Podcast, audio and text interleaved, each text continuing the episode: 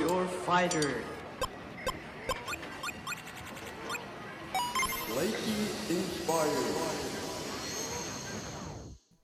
Hola mundo, ¿cómo están? Buenos días, buenas tardes, buenas noches, dependiendo la latitud y longitud donde te encuentres. Gracias por estar con nosotros en este nuevo episodio de Cloud Scouts. Nosotros estaremos hablando de tecnologías Cloud Native, de nuestras experiencias en la implementación de las mismas en proyectos y el análisis de algunas de ellas. Yo soy Jaime Montero y conmigo se encuentran Jesús González y Alex Parra. ¿Qué tal? ¿Cómo se encuentran? ¿Qué onda Jimmy? Muy emocionado porque ya al fin pudimos convencer a billetazos al buen Omar para que se uniera a este proyecto. Y pues yo creo que tanto los Cloud Scouts como nosotros pues vamos a seguir aprendiendo, ¿no? Y más al tener a, una nueva deidad que se une al equipo. Así que Omar, cuéntanos cómo, cómo estás el día de hoy. Hola Jesper, muy bien, muy feliz, gracias. Aquí este, eh, con un nuevo, con nuevas herramientas, un nuevo micrófono aquí que patrocinado por Jaime. Entonces, este, pues dándole con todo esto, este nuevo proyecto. ¿Qué tal tú, Parra? ¿Cómo estás? Pues andamos muy bien, Omar. Muchísimas gracias y, y oficialmente, pues bienvenido aquí al equipo este, pues digo, hemos trabajado afuera y sabes que nosotros yo creo que hacemos el trabajo tan, tan ligero que si pareciera como si estuviéramos en un show de stand-up, que ni pareciera que estuviéramos haciendo nuestro trabajo, ¿no? Pero el chiste es de que nos salen las cosas. ¿Por qué? Pues porque le ponemos esa pasión, ese empeño y ese... Entonces, la verdad, estoy muy contento que te, que te unas aquí a este, a este, a este crew este, y pues vas a ver que, nos vamos a divertir. El chiste es aprender y compartir todo esto que hacemos nosotros día a día o temas que nosotros vemos de interés y que queremos analizarlos, divagar, un poco filosofar, pues es aquí donde lo, podemos hacer, ¿no? Bueno, Pedrito Montero, y con estas introducciones, ahora sí, nos, ¿cuál va a ser el tema del día de hoy? Ya, ya se me quedó el de Pedrito Montero por andar metiendo ahí la, lo chisme, la discordia. La toxicidad la toxicidad en los episodios pasados, pero pues es algo de que, de, que es neta, ¿no? Y que, que todos los eh, todos los Cloud Scouts pues deberían enfrentarse. Eh, pues ahí de repente nada más cuando, cuando se ocupa, ¿no? no, pues antes que nada también le quisiera dar las gracias a Omar que se integra aquí con, nosotros. Omar es, es, una persona muy, muy inteligente, muy bueno. Eh, la otra vez vi su carrito de compras de una tienda muy, muy reconocida, como seis, si hay siete libros parece de, de DevOps. Entonces, la, verdad es que yo me quisiera ahorrar toda esa, esa lectura y que Omar nos platicara, ¿no? Un pequeño resumen de todos esos libros que, que ya se leyó en su momento. sí, y el día de hoy, el día de hoy pues, se va a poner muy bueno porque vamos a hablar de lo que es un CI y un CD en la parte de DevOps. Y se pone interesante porque yo recuerdo que a mí se me empezaba, cuando me empecé a enfrentar con estos conceptos, pues se me metía ahí la, espinita, oye, y esto lo meto en un CI, esto lo meto en un CD, o, cómo sabemos qué va en un CI y qué va en un CD. Entonces, Omar, ahora sí que, el, micrófono es tuyo. Gracias, Jaime.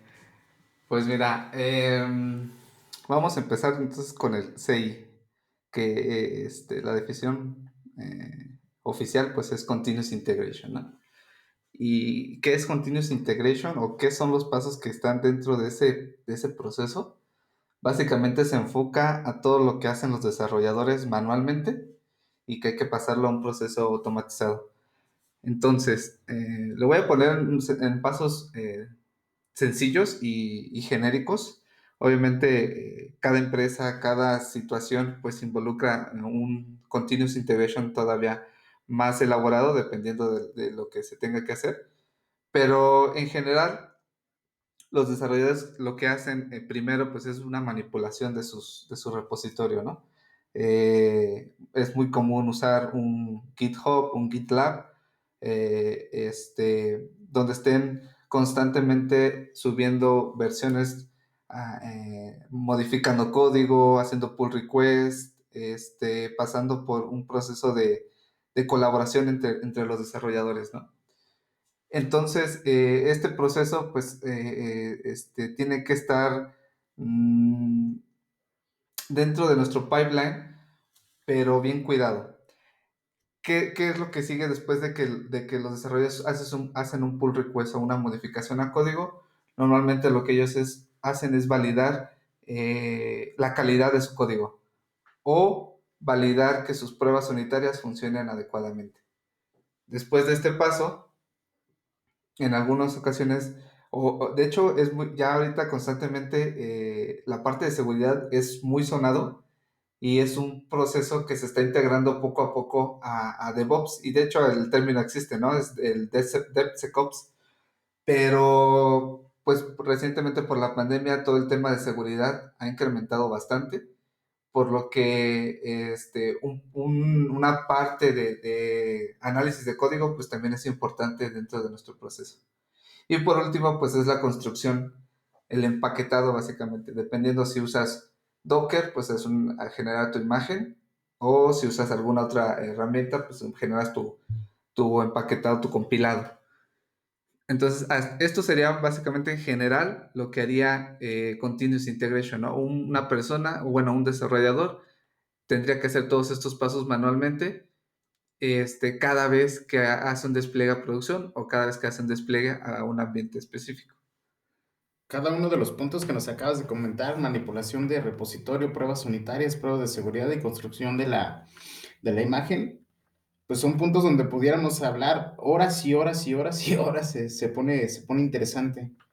Entonces, yo creo que una pequeña definición, ¿no? De, de, lo que, que es todo esto yo me podría echar la de seguridad, ¿no? Podríamos hablar de pruebas de seguridad donde analizamos que, las, que, nuestro código sea lo menos vulnerable, que tenga menos puertas abiertas. Ya hay herramientas que nos pueden ayudar a, eso. Y eso es lo que se refiere Omar, ¿no? Metemos un, paso dentro de nuestro, dentro de la, hora del despliegue donde nos haga ese análisis y nos pueda dar la posibilidad de, de identificar esas, esas vulnerabilidades. Eh, pruebas unitarias, ¿quién se quiere aventar de pruebas unitarias? Pues es que aquí es como toda una responsabilidad compartida, ¿no?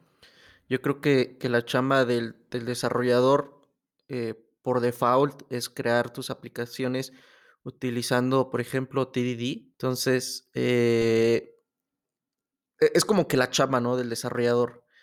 Lo que comentaba este Omar son cosas que se pueden automatizar para que cuando tú quieres subir o subes tu rama a, tu repositorio de Git, se ejecuta, ¿no? Como primera instancia tus pruebas. Y desde ahí como que haces ese primer filtro, donde dices, ¿sabes qué? Pues tantas pruebas fallaron.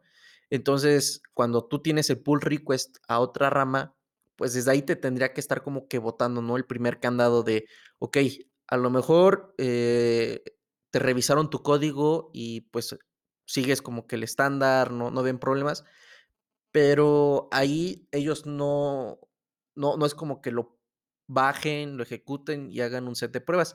Entonces ahí es donde te ayuda muchísimo la parte de pruebas automatizadas. Entonces las pruebas de integración, pruebas unitarias, pruebas end-to-end, pruebas de aceptación. Entonces todas esas pruebas, dependiendo del, producto, son las que se agregan en el pipeline, como lo, mencionaba este, este Mar. Pero yo lo veo como que es una responsabilidad compartida de que tanto el desarrollador como la persona que esté encargada de hacer todo el CICD, pues tengan esa comunicación y definir como que unos requisitos o requerimientos mínimos, ¿no? Por, por, ejemplo, las pruebas unitarias yo creo que tienen que ir de cajón ya en cualquier desarrollo. Así es, Jesper. De hecho, eh, lo comentaste muy bien. Tanto el desarrollador como eh, el DevOps, pues deben hablar un mismo idioma, ¿no? Y deben entender eh, cómo, automatizar ese proceso que se hace manual en un, en un pipeline. Y pues obviamente el DevOps tiene, tiene que tener esa, ese conocimiento, no a, no a una expertise, pero sí eh, a un alto nivel para poder automatizar el proceso.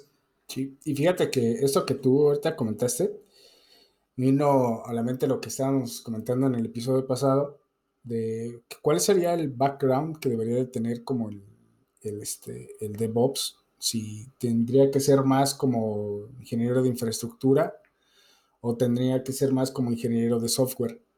Entonces tú lo acabas de dar el punto. O sea, yo creo que el DevOps debería de tener como ese conocimiento básico, si quieres, que se tiene que ir puliendo Este, para que así pueda también meterse un poco más a, las decisiones en cuestión del desarrollo y, que también en el, DevOps pueda poner cuáles son los requerimientos que deberían de tener las aplicaciones pues, para que sea un pipeline exitoso.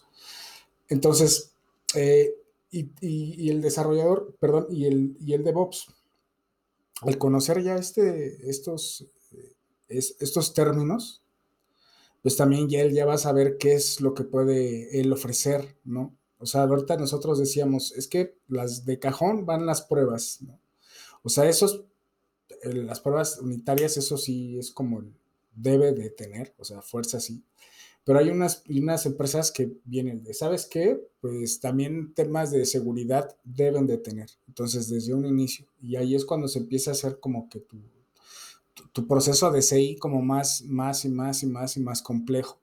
Entonces, pues puede ser robusto, puede ser complejo, dependiendo, ¿no? Porque, o sea, es, de, es dependiendo de, de, lo que requiera la empresa, güey. O sea, tampoco es que vas a dejar tu código, güey, este, que abras, este, pues no sé, o sea, que dejes abiertos puertos eh, y, ya, ¿no? O sea, sino obviamente tienes que tener esa conciencia, ¿no? O sea, poner, como bien dijeron, esos requerimientos, este, en, esta, en esta parte. Y fíjate, yo les quería hacer una pregunta, bueno, más, más a, Jaime, que es el que está trabajando más con el tema de, de infraestructura, de infraestructura como código.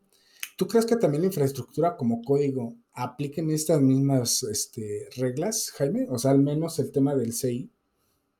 Sí, claro, que por supuesto que sí, Parra. Ustedes pensarán que hasta lo mejor eh, eh, lo, lo, veíamos así como, no, pues a eh, una, a una instancia, ¿qué le probamos, no? Una, una, máquina virtual en cualquiera de las clouds que, que estén, ¿qué, ¿qué le probamos, no?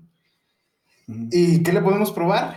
Que la, por ejemplo, vamos a desplegar una máquina, tenemos nuestro código en, así como dices, eh, como infraestructura, como código. Pues yo he utilizado Terraform, entonces despliegas la máquina, ¿qué le puedes probar?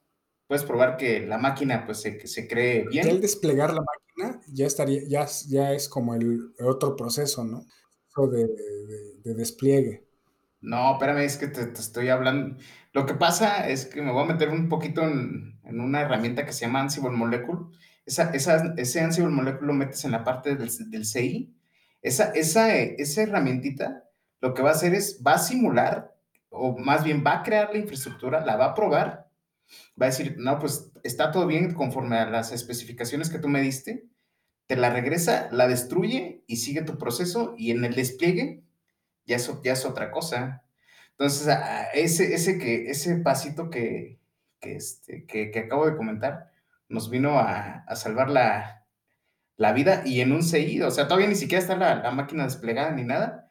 Ansible Molecule va, la crea, verifica, oye, ¿sabes qué? Necesito que esta máquina tenga instalado Nginx, que tenga abierto el puerto tal, que tenga este, esta subnet, que esté creada con tal nombre, porque también este, la parte de naming convention también está este, interesante, porque luego nos crean máquinas que no sabemos ni quién las creó y a lo mejor ya ya sabemos, este, ya tenemos ahí un infiltrado, ¿no? Entonces, es otro, otro tema diferente, pero a lo que voy es que esa herramienta te permite asegurarte de que tu máquina o de lo que vayas a crear de infraestructura, como que digo, sea funcional, la destruye y sigue tu proceso de SEI, tan tan. Pero es que ahí se podría considerar como un set de pruebas, ¿no? O sea, como tal, por ejemplo, yo lo veo como del lado de aplicativo. Si tú quieres hacer pruebas de, integración o pruebas en tu end tú levantas el aplicativo eh, momentáneamente durante el CI y ejecutas pruebas, ¿no? Para ver si funciona correctamente la comunicación de este con otros, con otros servicios, o a lo mejor levantas varios servicios para ver cómo se comportan entre ellos. Entonces yo lo veo como, como de esa parte, ¿no? O sea, como tal, como dices, no entrar ya al delivery, sino como set de pruebas para poder hacer la eh, integración continua.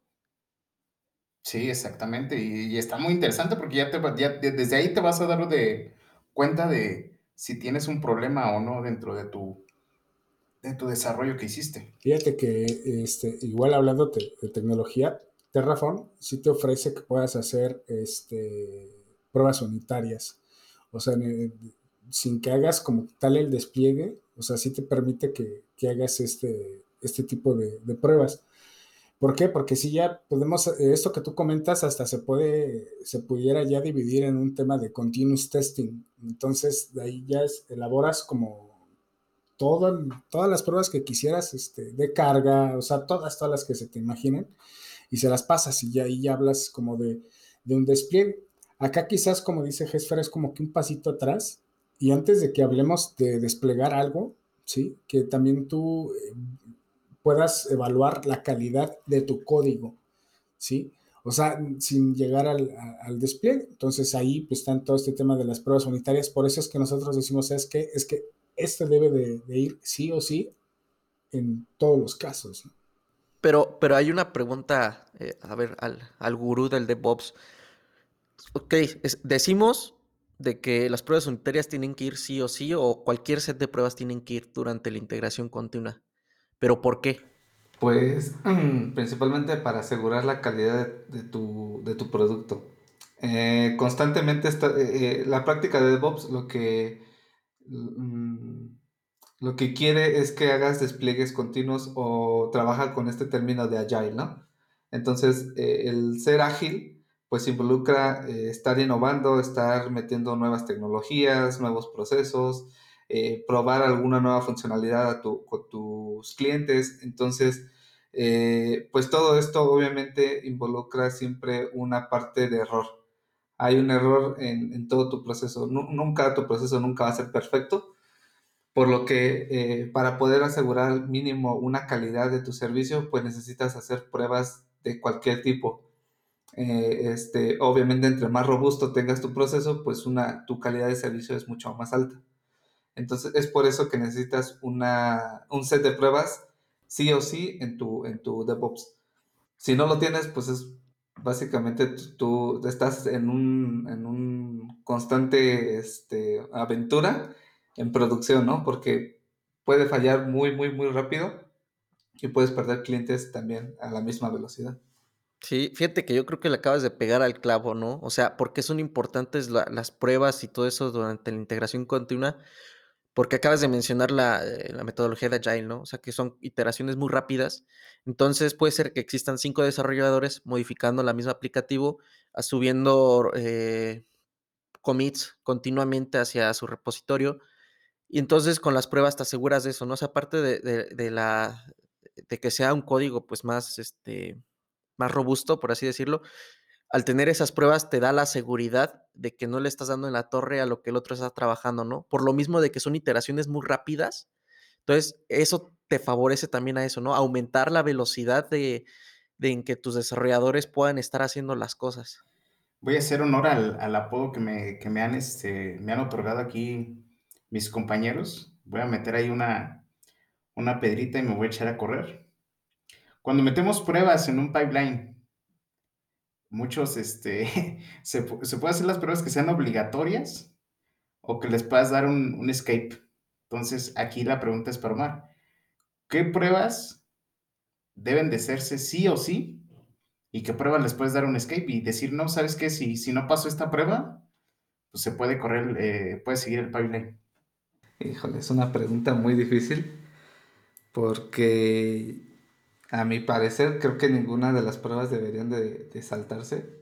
Todas deberían de correr. Por algo, por algo se hacen. Pero me ha, tocado, ¿no? Estar en, esa parte de, ok, es que necesito subir un despliegue ahorita, un release nuevo y pues la prueba tal no está pasando. Necesito que, que me lo desactives, ¿no? Ya ves, eso, es lo que me refería. Eh, ahorita el Parra va a empezar a decir, no, pues es que eres muy, este, Pedrito, Pedrito Montero y que no sé qué, pero pues es lo que pasa, ¿no? Es lo que, es la realidad, es lo que pasa. Necesitan algo que salga, este, rápido. No, pues quítale, quítale todas las pruebas, ¿no? Y, vamos a, que salga rápido. Cultura, Jaime. O sea, es que no, no tendríamos por qué llegar a eso si tuviéramos en realidad, este, esta onda de, o sea, esto bien puesto en nuestra cultura, güey. O sea, este, y eso nosotros lo estamos hablando desde nuestra perspectiva, quizás a, lo que nosotros nos ha tocado vivir en nuestras diferentes empresas donde hemos trabajado. pero te aseguro que hay empresas en las que, pues, ¿sabes qué? Pues asiste el pipeline y el pipeline es rígido, güey. O sea, es, debe de cumplir con estas pruebas, si no, no te lo digo. O sea, los que han tenido oportunidad de trabajar en el sector financiero, güey, pues, para empezar, yo creo que el tema de, de DevOps y que sin, sin, que esté un güey de Cuba este, haciendo ahí las, las, las cosas, este, está complicado, pero imagínate que así le dijera, ¿sabes qué? Ahí va, güey. Eh, ahí va mi, mi, este fix, este hotfix ya, vámonos, chingue su madre, güey. Pues no creo que te lo vayan a aceptar, güey. Al menos unas pruebas sí te las tienen que, este, sí, sí te las tienen que este, hacer, o te, o los tienen que entregar, o se tienen que realizar. Al menos unas pruebas, las pruebas unitarias quizás. Así es, concuerdo con, con Parros, es un tema de cultura y aquí pues tocamos un poco lo que hemos platicado con Omar en el primer episodio de Bobs, de que es difícil, o sea, si en tu empresa no hay esa cultura de DevOps, eh, evangelizar es un poco difícil porque no estás acostumbrado a trabajar de esa manera. Pero ya una empresa donde está el DevOps eh, bien como cultura establecido y todos, todos, todas las áreas, seguridad, desarrollo, la parte de delivery, la parte, hasta los mismos este, product manager, project manager, cuando adoptan eso, pues no hay necesidad de hacer eso que mencionas, ¿no? De, ah, sabes que necesitamos subir algo muy rápido. Pues no, o sea, como producto, pues, ¿qué, ¿qué, puedes ofrecer? O sea, a lo mejor el fix que tú pensabas que era el que iba a arreglar todo, por saltar las pruebas, le estás dando en la torre otra funcionalidad que pues a lo mejor tú no pensabas que iba a afectar, pero al final lo está haciendo, porque te estás quitando como que ese colchoncito, esa malla de seguridad que te ofrece tu, tu, tu set de pruebas. Sí, totalmente, totalmente de acuerdo, Jesús. Y, y, yo lo comentaba porque es algo de lo que yo me he enfrentado, ¿eh? Sabes que este, necesito subir este, este fix rápido, incluso no lo metas al pipeline, güey, súbelo directamente a producción. Entonces, me hace mucho sentido lo que dices y, y ojalá que el, el, mensaje sea claro, ¿no? O sea, debemos de tener el proceso de DevOps bien, bien establecido para que no pasen estas situaciones, porque tal cual como lo dices, se va a despingar el, el, otra cosa en, en, producción y puede ser hasta peor, ¿no? Y fíjate que sí me ha pasado, Jaime. Eh, precisamente saltamos ese proceso que quieren de prueba y resulta que truena otra cosa. Entonces, este, pues es un arriesgue, ¿no? Y, y creo que eh, ahí lo importante es que ambas partes conozcan cuál es el, este, cuáles son las implicaciones de hacer, de saltarse pruebas eh, y pues obviamente que el negocio no impacte impacte lo menos posible.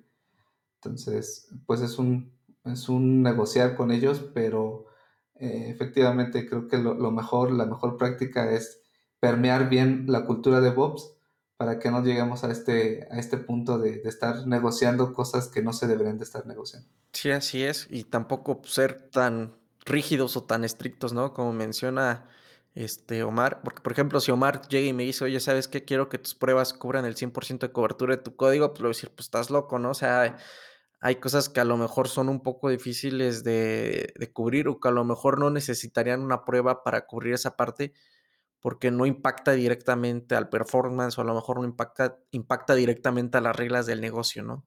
Entonces hay que estar como que, como dice Omar, o sea, eh, como tirando y afloja, ¿no? O sea, ofreciendo, recibiendo, o sea, ser flexibles, ¿no? En ese aspecto.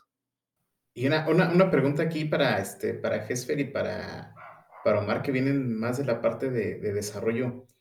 ¿Quién es el responsable de diseñar las pruebas de, de ahora sí que de lo servicio o aplicación que estén, que estén desarrollando? Yo, yo, creo que depende. O sea, por ejemplo, las pruebas unitarias de cajón tendría que ser el desarrollador que está codificando. Porque pues él, o sea, si sigue la práctica de, de test, Driven Development, pues la, la, práctica lo que te dice es de que tú primero tienes que construir tu prueba, después codificas lo que va a satisfacer la prueba y ya estás en un ciclo de hacer refactor, ¿no? Del código y todo eso. De esas pruebas, pero otro tipo de test de pruebas, pues en varias empresas pues manejan lo que es QA, ¿no? que son las partes de, calidad del código, la calidad de las pruebas, la calidad de...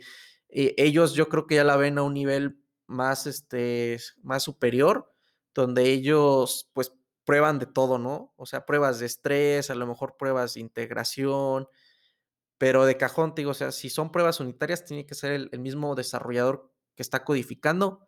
Y si ya es otro tipo de pruebas, pues sí, o sea, puede ser un, un, un, mix, ¿no? A lo mejor el desarrollador los apoya, pero yo creo que quien más debería llevar eso es la parte de QA. Y también yo creo que no solamente pruebas unitarias, ¿eh? ya estamos eh, mencionando mucho el término de pruebas unitarias, pero hay otro tipo de pruebas que también ya es eh, en la parte del compilado. Sabemos ya que las tecnologías ahorita están moviendo a contenedores, ¿no? Y el contenedor también necesita un tipo de análisis de, de de vulnerabilidades o algún, alguna prueba eh, que pueda asegurar que tu compilado es, es lo más uh, acorde, ¿no? Y aquí Parra pues tiene más experiencia en esa parte. Eh, usamos ahorita eh, Docker, pero también existen más contenedores y no sé, Parra, si nos quieras comentar qué, qué tipo de pruebas o cómo le hacemos aquí en esta parte. Fíjate que en cuestión de las, de las pruebas hacia los contenedores, mucho pensamos que con tener algún tema de, de nuestro análisis, hay un, yo he visto que, por ejemplo, ponen, ponen Sync o ponen este Clamp, o bueno, que este también integración con Harbor.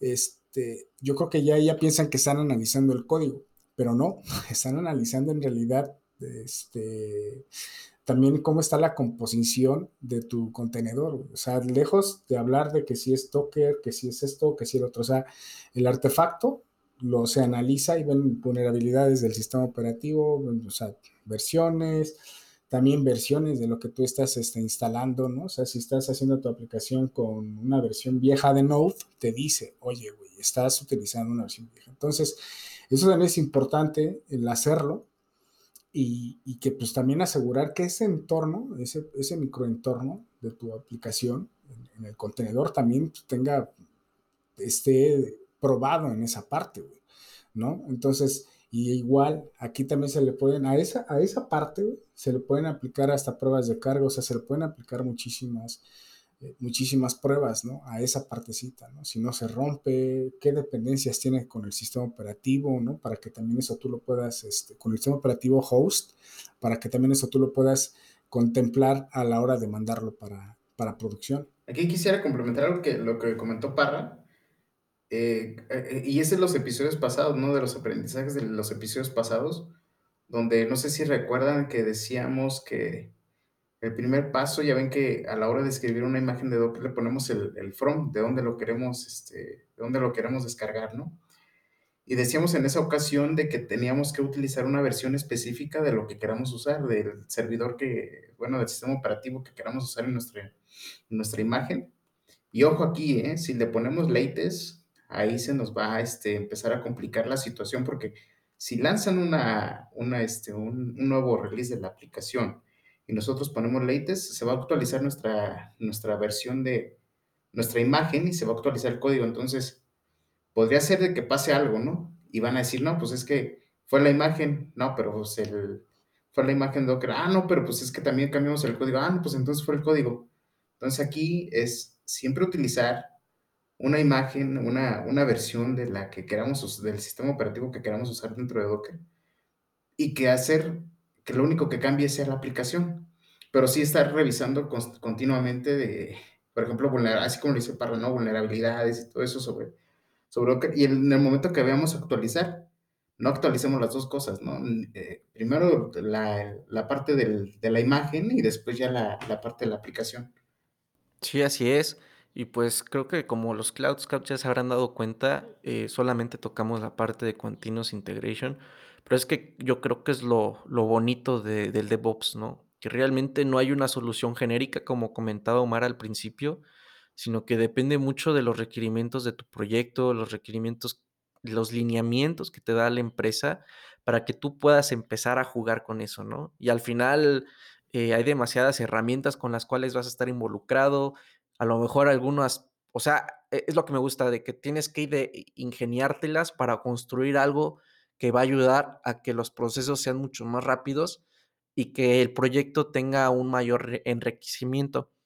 Pero pues aquí sí, o sea, son como piezas de Lego que tú solito vas armando y le vas dando la vuelta a algunas cosas que tú vayas teniendo, como por ejemplo utilizar pre-commits y hacer algunas cosas antes de subir el commit, o a lo mejor decides, ¿sabes qué? Ya cuando se suba quiero hacer esto.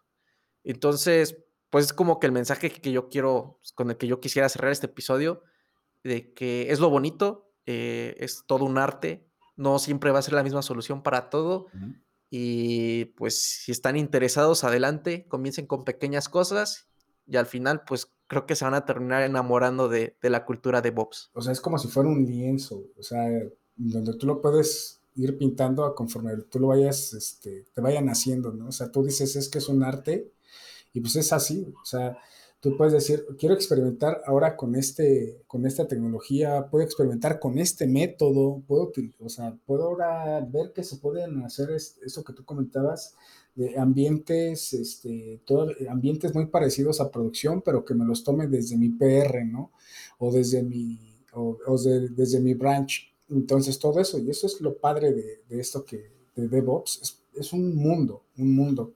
Fíjate que a mí sí me gustaría que, en esta ocasión si mencionáramos, no sé, algún top 3 de herramientas de, para, para, hacer, para el, de lo que estuvimos hablando, ¿no? O sea, puede ser que digamos, eh, nos vamos más por, por Jenkins, nos vamos más por esto, nos vamos por el otro. Para ustedes, ¿cuál creen que sería el top de herramientas para hacer más fácil, ¿no? A los que están empezando en DevOps, ¿cuáles serían el top 3 de esas herramientas? ¿Cuáles les recomendarían ustedes? Voy a comenzar. Yo creo que me voy a ir por, por eh, dos de open source, que sería Jenkins. Eh, y el otro no es tan, es una versión libre, pero también hay de paga, que es GitHub Actions. También es muy sencillo y muy, ahorita ya es muy usado. Por otro término que posiblemente en otros, en otros episodios vamos a hablar, que es eh, GitOps entonces, este, pues ya es también una evolución de, esta parte de, CICD. Pero, ah, ¿qué otra herramienta? Yo creo que la, que se podría usar también es ahorita un arma de doble filo, pero bueno, eh, no voy a entrar en detalles. Entonces, AWS yo creo que podría ser esta um, Code Pipeline. ¿Tú, Jesús? Yo concuerdo muchísimo con, con Omar. Yo creo que sí apenas son tus pininos en la parte de, querer hacer la parte de integración continua eh, y también te ayuda también para la parte de continuous este, delivery. Eh, la parte de Jenkins, pues es open source como lo menciona, y entonces vas a encontrar demasiada documentación, demasiados casos de uso, demasiados problemas ya resueltos, demasiados plugins. Y otra, pues, como lo, bien lo dicen, ¿no? GitHub Actions, que pues creo que la mayoría de aquí tiene eh, una cuenta de GitHub, que es muy, muy popular, y pues te ayuda mucho de eso, ¿no? La parte de ya utilizar algo muy específico de la nube, yo creo que yo no lo recomiendo tanto ahorita por el tema del costo, ¿no? Y si eres una persona que apenas quiere empezar a, a ver cómo funciona este mundo, yo sí me iría más por la parte de open source, que tú puedas este, tener esa flexibilidad de accesibilidad y que pues ahorita pues eh, a lo mejor si cometes un error, pues no te salga costoso el error, ¿no? Sí, de, mi parte concuerdo mucho con lo que dicen mis, mis compañeros, solamente agregar eh, la parte de, de Gira, de Gira está, está interesante también. Es que lo que pasa es que lo puedes complementar eh, a la hora de... Lo que pasa, bueno, déjame explicar un poquito el proceso. Es, levantas el, el ticket, o levantas el requerimiento, pues, ese mismo requerimiento ya vas a sacar un, feature branch en, este, en Git y ya sobre eso te vas este, desarrollando, ¿no? Pero en Jira puedes tener toda la documentación o bueno, puedes poner todo lo que, todo lo que se necesita para arreglar el, fix. Todo, toda la, sí, toda esa documentación necesaria para, arreglar lo que, o para hacer el nuevo feature que vas a, que vas a implementar. Pero eso es más como que abarcando desde el planning, ¿no? A ver, déjame tratar de explicarlo rápido, güey. Lo que pasa es que, lo, sí estoy muy de acuerdo contigo, este, Jesús. Lo que pasa es que lo que me he encontrado es que cuando hacemos un feature branch o un, este, cuando queremos hacer un fix sobre, sobre las aplicaciones o servicios que tenemos a nuestro cargo, muchas veces no tenemos documentación necesaria y para eso este, tenemos Jira, ¿no?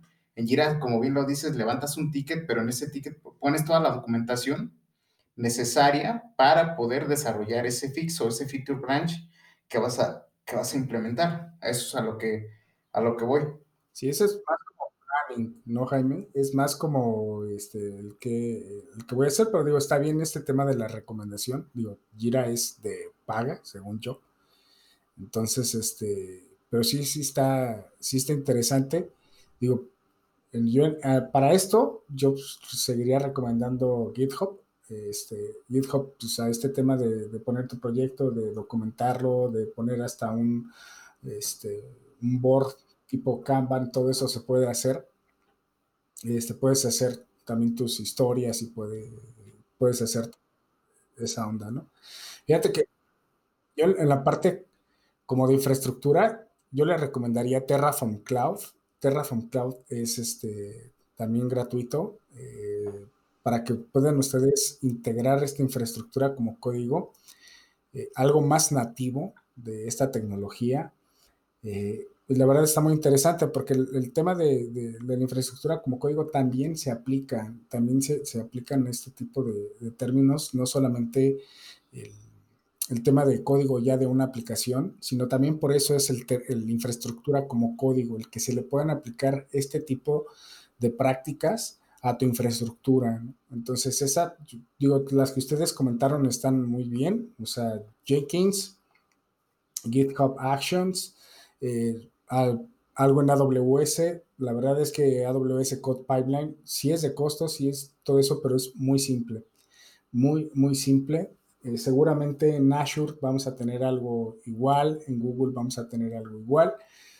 Y, y ya, ¿no? Entonces, eh, ese es como que también el, el, tema de las, de las herramientas que, que, pues vamos a tratar de también a ustedes recomendarles algunas de las que nosotros hemos trabajado y el por qué estas y por qué no las otras. Hace ratito mencionábamos que ya sabíamos casi cuál iba a decir Omar, no la dijo, pero pues, al final es eso, no es por lo que a nosotros nos ha tocado en los madrazos, estando en producción y pegando quizás en, en cuestiones productivas, ¿no? El funcionamiento de estas herramientas, cómo pueden impactar de forma negativa también ya a nuestros clientes finales como mi última recomendación, yo creo que si se quieren acercar ya, o si están por iniciar en la parte de DevOps o ya tienen alguna experiencia y, y quieren mejorar, eh, yo les recomiendo bastante acercarse a su equipo de desarrollo, platiquen con ellos cuál es su proceso y entiendan qué, qué es lo que están haciendo para que ustedes lo puedan implementar en un pipeline.